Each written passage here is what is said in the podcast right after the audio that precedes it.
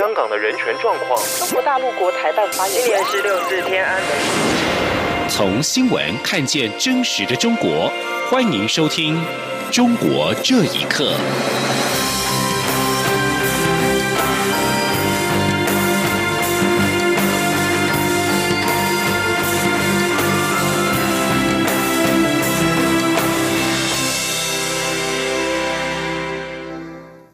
听众朋友们，晚安！欢迎收听《中国这一刻》，我是李自立。台北市长柯文哲二十八号接受专访时表示，他建议对岸慢慢的走向民主，并且认为可以参考前总统蒋经国的做法。柯文哲今天进一步的说明，两岸还是同文同种，台湾当然希望中国大陆可以变得更好。记者欧阳梦平的报道。台北市长柯文哲二十八号接受电视媒体专访时表示，他曾经对中国大陆的官员说，他认为对岸可以参考前总统蒋经国在台湾的经验，慢慢开放民主。我也跟他讲说，我也知道说你们哦，经人人有饭吃不容易啊，但是是这样的，总是精益求精嘛，还可以更好嘛，对不对？所以民主该慢慢履历。所以说蒋，我还觉得蒋经国在台湾的经验，他们可以参考。蒋建国还是慢慢放嘛。哦，先北告市长可以选举，哦慢，哦啊中央民意代表可以选举，他慢慢放，慢慢放，哦啊，那所以整个台湾慢民主也不是一次就给民主的，哦哦真的不可能，但是我们还是鼓励大陆要要要往民主自由的方向前进嘛。柯文哲二十九号接受媒体访问时，被问到对岸能否接受他的这番话，柯文哲表示，蒋经国的处理过程虽然仍有些纷扰，但还是要比韩国的转型好多了。他说：“我们跟大陆方面还是同文同种啊，我们也希望说他他可以变好啊，对不对？那其实这样的，我倒觉得你要比文化大革命，当然大陆还是进步很多嘛。那但是这样嘛，还可以更好啊。但是我觉得蒋经国时代那个那个那个处理方式，至少台湾很很过程当中还是有些吵吵闹闹。不过至少你要比韩国的转型，哇，那我们还是好多了。”柯文哲说：“这是他个人的想法。”他并表示，自己的五个互相中的互相谅解，就是相互了解彼此的困难，这很重要。至于双城论坛的进度，柯文哲表示，到六月上旬这段期间会开始协调举办日期。台北市先表达愿意去，认为这是城市的交流。就这样，媒体追问，如果对岸要求他讲九二共识，他是否还会去？柯文哲说，他不是国民党的标准，应该不一样。中央广播电台记者欧阳梦平在台北采访报道。台湾基督长老教会、台湾关怀中国人权联盟等单位主办的民间版台湾国际宗教自由论坛，欧洲议会议员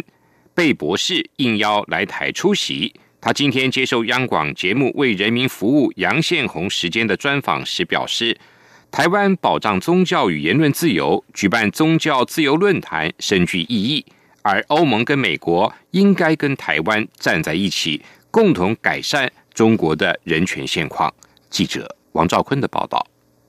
欧洲议会于二零一八年九月通过《欧中关系报告》决议案，呼吁欧盟及其会员国遏制中国武力挑衅台湾与破坏台海和平稳定的行为，重申支持台湾有意参与国际组织及启动台欧盟双边投资协定谈判。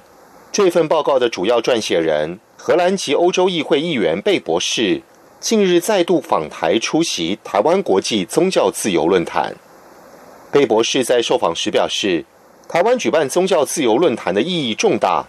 西方世界、欧盟与美国应与台湾一起为中国争取真正的基本权利，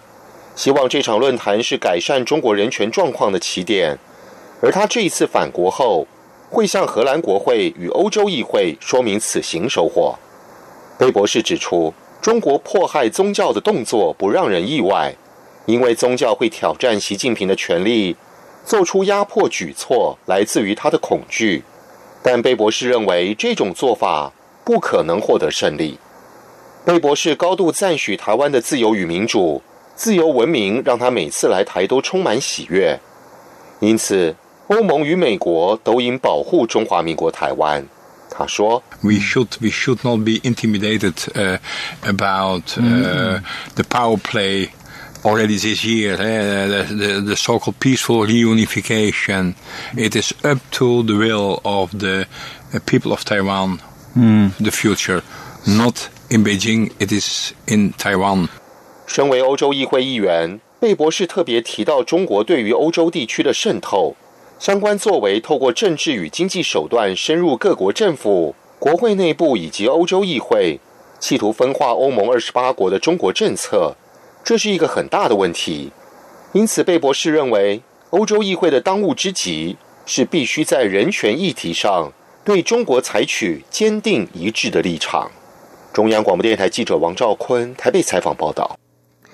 人权议题再度受到关注。美中贸易战的延烧，美国川普政府除了全面封杀华为之外，更传出了美国政府正在考虑将海康威视跟大华股份在内的五家中国监控设备大厂列入黑名单，禁止使用美国的零件跟软体。媒体分析，如果属实，这将是美中贸易战开打之后，美国再启动一条遏制中国的新战线，也就是人权牌。请听以下报道。纽约时报日前报道，政府计划对海康威视实施制裁，理由是这家企业的产品一直是中国官方在新疆监控维吾尔族人的工具。彭博社随后跟进报道，指美方欲惩罚的中国监控设备产销商共有五间，包括旷视科技、浙江大华、海康威视、美雅博科和科大讯飞。香港经济日报分析，这项报道若属实，将是美国在贸易战以来首度以侵犯人权为由制裁中国公司，意味着川普不仅把人权牌放入遏制中国的工具箱，并且已经拿出来使用。针对美国重启人权牌，不少中国民众都表示支持。河北访民杨随旺二十八号对自由亚洲电台表示，中国政府的监控力道越来越强，人权状况越来越恶劣。他说：“中国现在呢，都是用的那个摄像头和监控。”现在中国的监控特别厉害，就是上个火车买个票，嗯，他们就把身份证就给你弄到黑名单了。一买票，他们就上上车抓你，用的这个外国的技术监控中国的老百姓。假如说你去维权去啊，然后他就监控一下子这个就给你定下位了，马上就能找到你。另外，苏州中学前教师潘露表示，全球超过五分之一的监控摄像头都是由中国的海康威视生产的。中国为自己的人民和世界带来的是恐惧、不安和野心。他说：“这必然会引起以美国为主的自由世界的警惕啊！所以，呃，从我的角度看，中美贸易战的内核，它不但是一个经济战，而更加是一种价值战。”川普的中国策略早可看出一些端倪。他的政府团队中一位重要经济学家彼得·纳瓦罗就曾指出，美国应该再次把人权视为外交政策的核心价值。即便从贸易战的角度看，人权问题也是十分重要的。要打好贸易战，必须打出人权牌。以上新闻由央广整理报道。中国青年艺术家张悦日前出席在北京故宫举行的颁奖典礼。发表了获奖感言时，提到了六四三十周年跟天安门广场。这则消息在中国境内遭到全面封杀。异议人士胡佳表示，张悦的举动令人钦佩，他的作品呈现的就是自由跟统治压力之间的博弈跟抗争。请听以下报道：第十三届 AAC 艺术中国年度影响力评选巅峰之夜颁奖典礼，二十七号在北京故宫举行。荣获 AAC 艺术中国年度青年艺术家奖项的张悦，当天发表获奖感言时指出，自己对领奖感到非常惭愧，尤其在六四三十年后的今天，自己站在离天安门广场这么近的地方领奖，显得更加惭愧。这座奖项创立于两千零六年，是中国最重要的当代艺术年度评选活动。不过，中国各大媒体和 AAC 艺术中国网站却只字未提颁奖典礼的盛况及获奖者的名单，更不用说张悦的感言。前八九民运学生领袖周峰锁二十八号受访时表示，在中国当局全面封杀六四消息的此刻，张悦在媒体聚焦的颁奖典礼向六四三十周年致意，勇气可嘉。他说：“这当然还是很鼓舞人心的一件事情。”张悦选择这样一个场所，媒体民间非常关注的一个很高的呃聚焦的一个地方，一个离天安门广场非常近的地方，发表对于六四三十周年这个致意，这也是肯定也是精心想过的。但最重要的表现的是他的勇气。北京异议人士胡佳也表示，张悦的举动令人钦佩，并对于他的作品评论说。为了让作品得到发表，绕开了民族的苦难，但那种情节是一直存在的。胡佳说：“他的作品就是关于自由与这个统治的压力之间的这样的博弈抗争这样的东西，说他绕不开历史的一些结吧。当你看到他原本的那个作品中都是其他民族的时候，那么也可以这么理解，他绕开了本民族的这个苦难，因为你想要让作品。”得到发表，得到展览，但是其实他的那种情节是一直在的。根据自由亚洲电台引述网络资料指出，张悦一九八五年出生，年少时曾经入狱四年，其作品介于社会纪实和艺术之间，被以色列、澳洲、德国的多家艺术馆收藏。其个人展《山鹰之歌》曾经在二零一八年赢得画廊周北京最佳展览奖。央广新闻整理报道：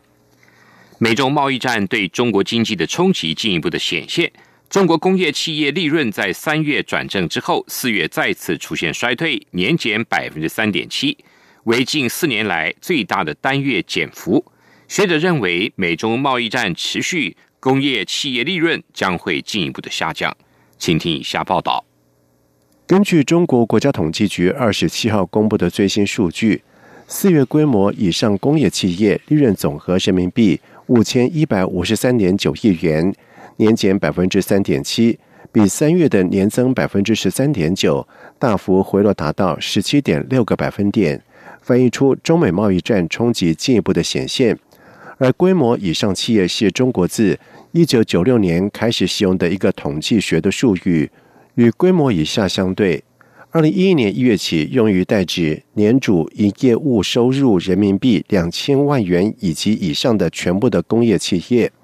山东大学金融学者司令二十八号接受基亚洲电台采访时表示，中国经济增速明显的放缓，与美中贸易摩擦持续加剧有关。他说，在四月份的时候啊，中美贸易谈判进行了九轮，呃，当时呢，习近平还没有反悔啊，没有推倒重来。那么，即使是这样，市场已经失去了耐心，很多工业企业在它的原材料价格上出现上涨，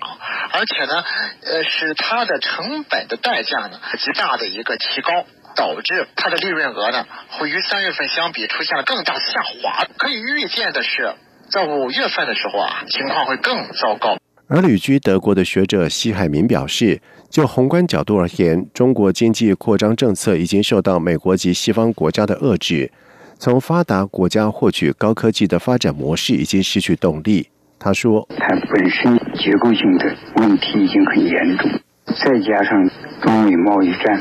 可以说是雪上加霜，形势不断的恶化。习近平呢，现在说是要新长征，李克强说要过紧日子。”由于经济形势不断的恶劣吧，所以呢，这个中共的日子不好过，当然老百姓的日子也不好过。根据路透社引述分析人士的预测，中国五月工业增速可能持续的放缓，经济仍在寻底过程。华泰证券宏观分析师李超就表示，四月工业成长恶化，主要因素是利润下滑。为了展望，仍看减税降费政策是否奏效。央广新闻整理报道。外界关注中国是否向美国打稀土牌之际，中共人民日报旗下的刊物《环球时报》指出，如果美国不断加码打压中国，中国拿起稀土这个武器，应当是迟早的事。这显然是向美方发出一个强有力的讯号。社评表示，中国是世界最大稀土的生产国，每年的产量占全球的百分之八十以上，是美国等西方主要国家最大的稀土进口来源。美国从中国进口的稀土约占该国总需求的百分之八十。稀土包括了十七种稀有的金属，被广泛用于民用跟军事领域，从手机、电动车发动机到军用喷射机的发机引擎，还有卫星跟镭射设备都离不开它。社评预测，中国如果切断对美国稀土的供应，会产生复杂的效果，而中方的自我损失不会是零。以上中国这一刻，谢谢您的收听。这里是中央广播电台台湾之音。